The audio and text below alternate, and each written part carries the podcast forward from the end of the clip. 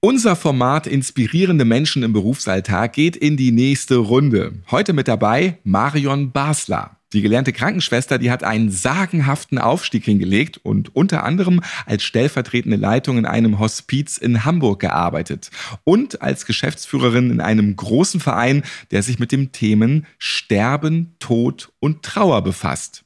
Mit dem Thema Palliativcare fand Marion für sich selbst eine große Leidenschaft. 2021 zog sie wieder zurück in ihre Heimat nach Südbaden und übernahm ihre Tätigkeit als Geschäftsführerin. Seit 2022 unterrichtet Marion Palliativcare unter anderem an Hochschulen. Ja, und seit diesem Juni setzt sie ihre eigenen großen Pläne in die Tat um und bereist gemeinsam mit Partner und Hundeoma Emma im Wohnmobil die Welt. Oder anders gesagt, nach der Arbeit, bei der es hauptsächlich ums Thema Tod ging, beginnt für Marion jetzt eine Zeit des puren Lebens und Abenteuer. Ganz nach ihrem Lebensmotto with Memories, not Dreams. Marion wird uns erzählen, welche Bedeutung der Tod für sie persönlich hat und wie es ist, tagtäglich so direkt mit ihm konfrontiert zu werden. Sie wird darüber sprechen, welche Rolle die Angehörigen spielen und wieso sie sich für eine Auszeit entschieden hat. Eine Auszeit vom Tod. Ich bin Ralf Potzus und freue mich auf einen inspirierenden Menschen mit einer packenden Geschichte.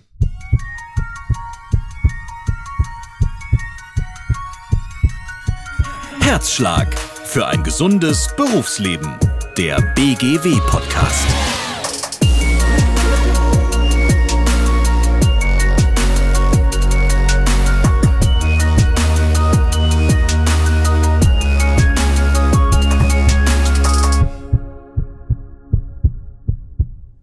Herzlich willkommen, liebe Marion. Schön, dass wir uns wieder im Podcast treffen. Wir hatten ja schon verschiedene Aufnahmen. Hallo Ralf, freut mich, dass wir uns heute wieder hören. Ich habe es erwähnt, du bist keine vollkommen unbekannte Stimme hier im BGW-Podcast. Vor ziemlich genau zwei Jahren, da warst du als Interviewgast auch schon mal hier zu hören in der Folge In Würde Abschied nehmen. Sehr interessant, was du da alles über die Hospizarbeit erzählst und auch sehr bewegend. Ich erinnere mich, wie eine junge Frau vor einer komplizierten Transplantation von dir hören wollte, ob sie sich das überhaupt antun sollte. Hört gern noch mal rein. Damals wie auch heute wird es hauptsächlich um das Thema Tod und dem Umgang damit gehen. Was bedeutet der Tod für dich selbst, Marion? Ja, was bedeutet der Tod für mich selbst nach fast 23 Jahren ähm, meiner Arbeit in der Hospiz- und Palliativarbeit? Habe ich viele sterbende Menschen begleitet und schlussendlich ist der Tod für mich ganz fest mit dem Thema Demut verbunden. Ich darf ganz viel über mich lernen durch das Sterben und den Tod anderer Menschen. Man beschäftigt sich vielleicht intensiver mit dem eigenen Leben und schlussendlich gehört der Tod für mich zum Leben dazu. Pflegekräfte sollten ziemlich resilient sein, damit sie die Arbeit nicht mit nach Hause nehmen. Der Tod kann überwältigend sein. Geht das überhaupt? Naja, Resilienz bedeutet ja Fähigkeit ähm, in schwierigen Situationen oder die Fähigkeit zu haben, schwierige Situationen zu bewältigen. Und ich stelle mir immer die Frage auch in meinen Leitungsfunktionen, was ist eigentlich schwierig für den Einzelnen? Für den einen ist es schwierig, die Diskussion mit den Kollegen und vielleicht keinen so guten Stand im Team zu haben. Und für die anderen sind es sterbende Mütter, die zwei Kinder zurücklassen. Und schlussendlich kann ich zu dem Thema Resilienz sagen, dass die Resilienz vielleicht auch mit der Berufserfahrung kommt, dass ich mich hinterfragen muss als Pflegekraft, kann ich mich persönlich gut beobachten? Habe ich den Raum, mit Kollegen zu sprechen? Habe ich den Raum für Supervision? Habe ich die Möglichkeit, ähm, die Dinge auch zu verarbeiten? Wenn der Arbeitstod jetzt keinen Halt macht vor der privaten Türschwelle und man dieses Thema sehr deutlich immer zu Hause auch hat, das einen weiterhin immer bewegt und man eben nicht so abschalten kann, ist es dann der falsche Beruf? Ist es dann der falsche Beruf? Das glaube ich nicht. Ähm, es ist vielleicht die falsche Fachrichtung. Also ich muss mir Gedanken machen, kann ich mit so viel Tod leben? Kann ich Menschen akzeptieren, wie sie sind, im Sterben wie im Leben? Und kann ich vielleicht auch das Negative ins Positive ändern? Also das ist eine ganz wichtige Eigenschaft, die ich sicherlich brauche in der Begleitung von sterbenden Menschen und auch ihren Angehörigen. Was ist dein persönlicher Tipp an Pflegekräfte, die mit dieser Resilienz ein Problem haben? Also was hast du gemacht, um mit schweren Momenten während der Arbeit besser umzugehen? Der Tod war dein ständiger Begleiter, quasi Marion mit dem Sichelmann. Ja, gutes Bild. Was ich schon angesprochen habe, ganz wichtig für mich, mit Kollegen zu sprechen, die Möglichkeit zu haben für eine Supervision, um bestimmte Fälle noch mal aufzuarbeiten, aber auch zu lernen, mich selbst zu hinterfragen. Kann ich Dinge akzeptieren und sie stehen lassen? Kann ich meine eigenen Grenzen erkennen? Also, kann ich die Situation erkennen, ich muss jetzt aus diesem Raum raus, weil mich diese Situation überfordert oder habe ich so viel Kraft, das durchzuhalten? Ähm, das hat mir sehr geholfen, mich damit zu beschäftigen und schlussendlich kann ich allen Pflegekräften raten, Fort und Weiterbildung zu besuchen zum Thema Resilienz. Hast du für dich auch so eine prägende Erfahrung gemacht, die dich über eine längere Zeit noch mitgenommen hat?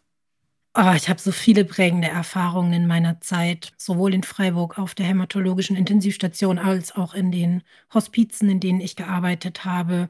Beispielsweise hatten wir einen sehr jungen Gast im Hospiz. Bei uns spricht man von Gästen und nicht Patienten, der mit seinen 23 Jahren zu uns kam, weil er zu viel Alkohol getrunken hatte und in der Notaufnahme bekannt war und er sich dann quasi erbrochen hat und sein Erbrochenes verschluckt und es wurde nicht so schnell reagiert und er wurde recht spät reanimiert und kam dann mit einem massiven Hirnschaden zu uns ins Hospiz.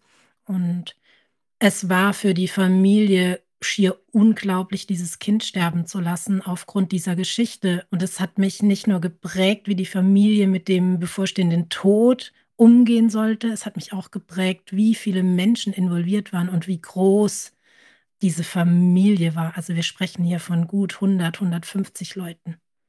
Die dann auch alle da waren.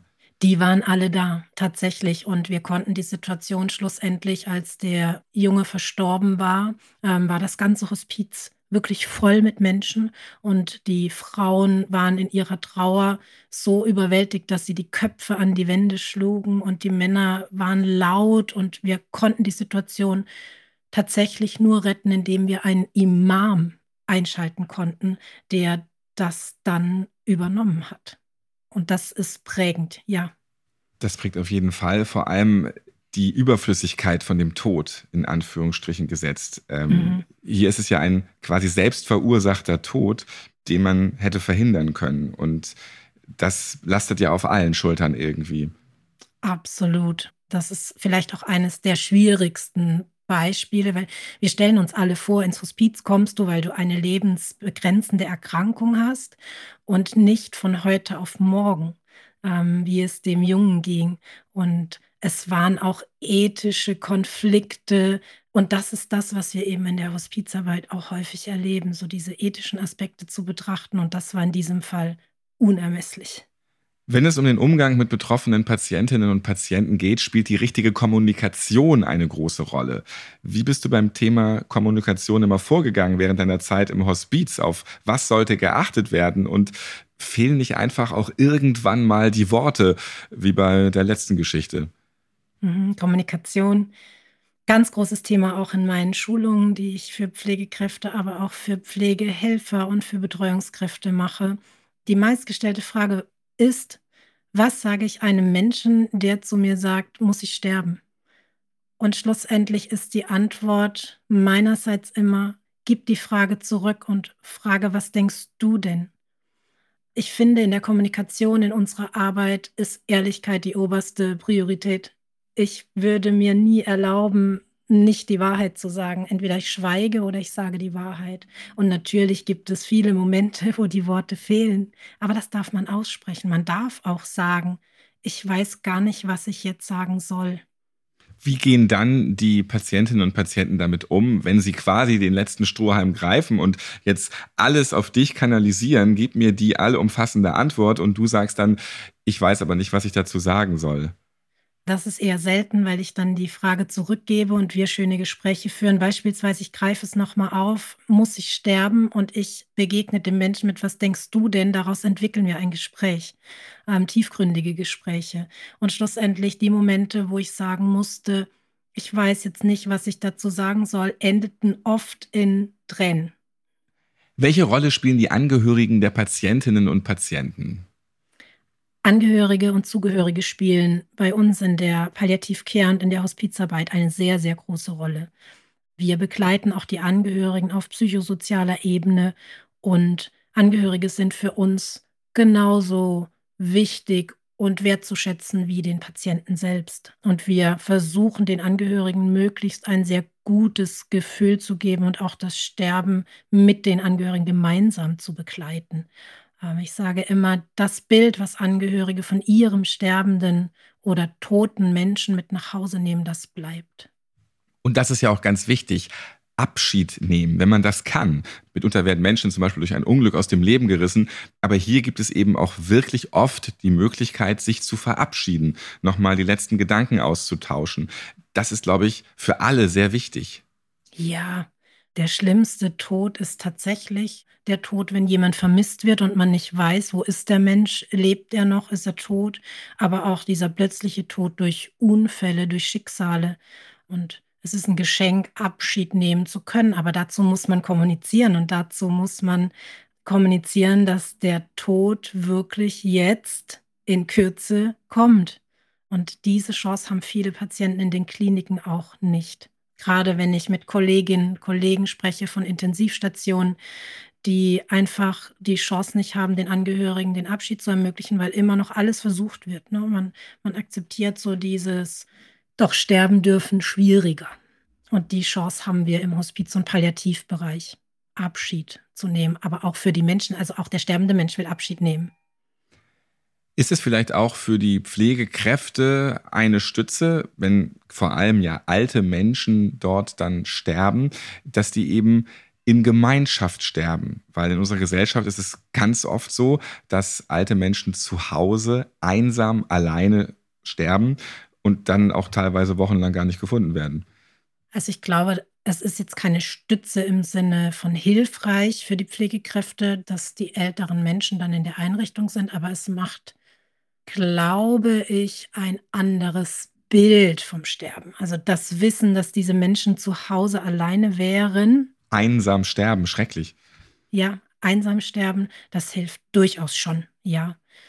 Wobei ich mir und meine Kollegen, wir wünschen uns einfach auch da viel mehr Akzeptanz für das Sterben in Pflegeeinrichtungen, dass es eben auch viel mehr in den Mittelpunkt gerückt wird, weil Menschen, die in eine Pflegeeinrichtung einziehen, verbringen dort im besten Fall ihren Lebensabend. Und noch immer sind in vielen Pflegeeinrichtungen die Kapazitäten an Palliativ-Care-Fachkräften noch nicht da. Da muss noch einiges passieren. Es ist der letzte Umzug, ja. Mhm. Marion, wir haben vieles über deinen Berufsalltag gehört. Wie bist du überhaupt zu diesem oder sagen wir mal eher außergewöhnlichen Fachbereich gekommen? Sterbebegleiterin. Kam das einfach so oder gab es auch hier eine Art Schlüsselerlebnis für dich? Das ist ganz früh passiert. Ich habe mit 17 meine Ausbildung angefangen, ähm, das auch nicht so ganz von mir selbst gewählt war. Und schlussendlich habe ich ganz schnell bemerkt, dass ich keine ganz normale Krankenschwester sein kann. Ich habe mich viel mehr mit dem Sterben und mit dem Tod beschäftigt als mit dem Heilen. Es lag mir fern, alles zu tun, um Menschen zu retten, sondern ich habe mich schon immer ganz fürsorglich um die Menschen, die eben keine Chance mehr auf Leben hatten, zu kümmern. Und das war mit dem Schlüsselerlebnis, was ihr alle in dem Podcast, den Ralf angesprochen hat, nachhören könnt. Ja, mein Weg zu sagen, okay, ich bin bereit fürs Sterben. Und das ist ja auch das Wichtige, dass man, wenn man in den Berufsalltag eintritt, mit Menschen in der Pflege zu tun hat, dass man eben auch Sozialkompetenz hat, dass man fühlen kann. Manch ein super Abschluss oder etwas, was auf dem Papier steht, kann das nicht wettmachen, wenn man menschlich nicht richtig rangeht an die Berufsnummer. Ja, Empathie, das große Wort, aber schlussendlich ohne Empathie geht es nicht in unserem Bereich und ich weite das aus auf den kompletten Pflegebereich. Und natürlich bringen wir alle Fähigkeiten mit und gerade im Hospiz- und Palliativbereich sind schon besondere Menschen und die sind auch erkennbar. Ich sage immer, wir sind alle ein bisschen anders. ähm, wir sind alle dunkel angezogen. Äh, genau, wir laufen alle in schwarz rum und ziehen haben den ganzen böse Tag Gesichtsausdrücke. Eine, ja, richtig. genau so. Nein, es ist was Besonderes und es gehört ganz viel Haltung dazu und das ist auch das, was ich versuche zu vermitteln, Haltung zu entwickeln und dann kann ich jedem Menschen begegnen, nicht nur im Sterben. Seit Juni ist das Sterben für dich in etwas weitere Ferne gerückt. Du hast dich dafür entschieden, erstmal eine Auszeit zu nehmen und auf Reisen zu gehen. Wie kam es dazu, genau jetzt diese Auszeit und wohin geht's, Marion? Ja, spannende Geschichte. Wie kam es dazu? Äh, schlussendlich habe ich äh, meinen Job gekündigt. War das zu viel Sterben am Ende? Mh, hm, nein, das hatte mit zu viel Sterben gar nichts zu tun. Es waren eher andere Werte und Prinzipien, die ich nicht mehr tragen konnte und habe mich dann tatsächlich entschieden, einen Break zu machen, um mich zu resetten. Kann man das so sagen? Ja, klar. Und jetzt haben wir gesagt, okay, wenn ich jetzt, wann dann? Ich erzähle seit über 20 Jahren Kollegen, Freunden, Patienten, Gästen, Mensch, macht was aus eurem Leben, genießt den Tag, lebe den Tag. Ne? Und selbst ist man irgendwie 60 bis 80 Stunden in der Woche mit dem Thema konfrontiert und achtet nicht drauf. Und deswegen haben wir gesagt, so, und jetzt machen wir das. Du wolltest nicht auf deinem Sterbebett dann sagen, ach, hätte ich doch noch und ja. ach Mann, ich wollte doch noch so gerne. Ja, das entspricht wieder meinem Motto. Und es ist nicht einfach. Es ist gerade auch eine große Erfahrung, dass die Menschen um mich herum teilweise sehr skeptisch sind, wie das gehen kann und wie kann es sein, dass du nicht arbeitest und wiederum andere sagen, du machst es genau richtig. Also das sind wieder Welten, die aufeinanderprallen, die es jetzt gerade auch sehr spannend machen. Ja, nicht beirren lassen mit dem, was man sich vorgenommen hat. Das ist ja auf jeden Fall auch eine Linie und du probierst mal wieder was Neues aus und wirst da deine Erfahrungen rausschöpfen. Was ist dein Ziel für die Zeit danach? Gibt's das schon? Möchtest du wieder dort weitermachen, wo du aufgehört hast oder was komplett Neues wagen? Das ist die meistgestellte Frage im Moment an mich und ich kann sie nicht beantworten. Umschulen auf Hebamme. So, jetzt ja, habe ich lange super. den Tod nein, gemacht, nein, nein, jetzt starten wir mal. das ist absolut ausgeschlossen.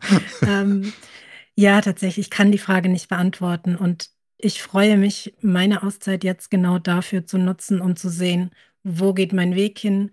Ich werde weiter unterrichten um die Thematik bei mir zu haben, natürlich ist es auch sowas wie mein, mein Lebensinhalt, dieses Thema. Ich Der kann ja Tod gar nichts als anderes. Lebensinhalt, ja, ja. So. Aber es wird noch ein Instagram-Profil geben von unseren Reisen. Das kommt jetzt bald und ich werde als Coach arbeiten. Ich habe schon genau. gehört, Wohnmobil und dann Lofoten, Husky Farm, da sind schöne Dinge dabei. Ja, absolut. Wer Lust hat, Cordula und wir, überall und drumherum. Das ist das Instagram-Profil? Ja. In unserem Format Inspirierende Menschen im Berufsalltag spielen wir auch immer eine Runde Sätze vervollständigen. Wie der Name schon sagt, gebe ich dir einfach so ein paar Sätze vor und deine Aufgabe ist es dann, diese zu vervollständigen. Bist du bereit, Marion? Ich bin bereit also du hast jetzt die Auszeit, wir gehen jetzt mal trotzdem von deinem Arbeitsalltag noch aus. Mein mhm. Arbeitsalltag in drei Worten. Spannend, bunt und lehrreich. Ich habe Spaß an meiner Arbeit, weil ich meine Erfahrung teilen darf. Was gibt mir das, diese Erfahrung zu teilen? Da muss ich nachhaken. Weil so viele Menschen im ersten Moment vor mir sitzen und zu dem Thema überhaupt keine Idee haben und nicht damit umgehen können und dann aus den Seminaren gehen und so gestärkt sind und eine Haltung entwickelt haben. Und das, das macht einfach Spaß. Das Schönste, was ich bei meiner Arbeit erlebt habe, ist den Schnaps mit den Angehörigen zu trinken, als ihr Mensch schon verstorben war. Einfach nochmal zusammen sein, drüber reden und eben auch so eine kleine Feieratmosphäre haben. Ja, und es war so im Sinne des Verstorbenen. Er hat sich das so gewünscht oder eine Zigarette zu rauchen mit dem Sterbenden. Das sind schöne Momente während meiner Arbeit, weil es so, im Englischen würde man sagen, so deep ist. Aber es sind solche Momente, die ich nie missen möchte. Meine Arbeit ist wichtig, weil weil wir schlussendlich alle sterben. Und ich würde hier so gerne noch ein Zitat einfügen von Anthony Hopkins, keiner von uns kommt lebend hier raus. Also hört auf, euch wie ein Andenken zu behandeln. Esst leckeres Essen, spaziert in der Sonne, springt ins Meer, sagt die Wahrheit und tragt euer Herz auf der Zunge. Und seid albern und seid freundlich, seid komisch, denn für nichts anderes ist Zeit. Ja, das mag ich gerne so unterschreiben. Meine Oma hat ja auch mal gesagt, ähm, im hohen Alter, da war sie schon 94, war dann auch im Pflegeheim und durfte halt keine süßen Sachen mehr essen. Mhm. Und dann haben wir dann auch darauf geachtet, oh, du darfst jetzt hier keinen Kuchen. Und dann hat sie gesagt, ich bin 94, verdammt nochmal, wie alt soll ich denn noch werden? Ich will jetzt Kuchen essen. Und das hat bei mir so ein Schlüsselerlebnis ausgelöst. Warum eigentlich? Soll ich doch jetzt Kuchen essen? Wir gehen mit jetzt zum Glühwein trinken. Und das haben wir alles gemacht. Und die war happy ohne Ende natürlich. Und ja, stimmt, ja. Mhm. Ja, und das sind die Momente, wo man dann einfach auch mal sagen muss, hey, um was geht's hier jetzt eigentlich noch? Man kann sich zu Tode optimieren. Ja, richtig. Und man kann sich auch bis zum Tod das Leben verbieten. Liebe Marion, vielen Dank, dass du heute mein Gast warst, mal wieder. Ich wünsche dir viel Freude beim Um die Welt düsen mit Lieblingsmensch, mit Lieblingshund und mit fettem Wohnmobil. Dann sterbe mit Erinnerungen, nicht mit Wünschen. Vielen Dank, Ralf.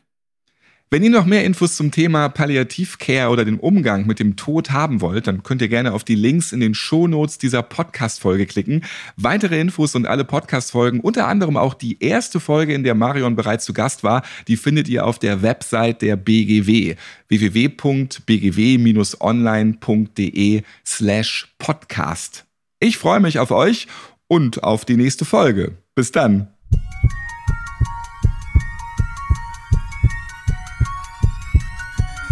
Herzschlag für ein gesundes Berufsleben. Der BGW-Podcast.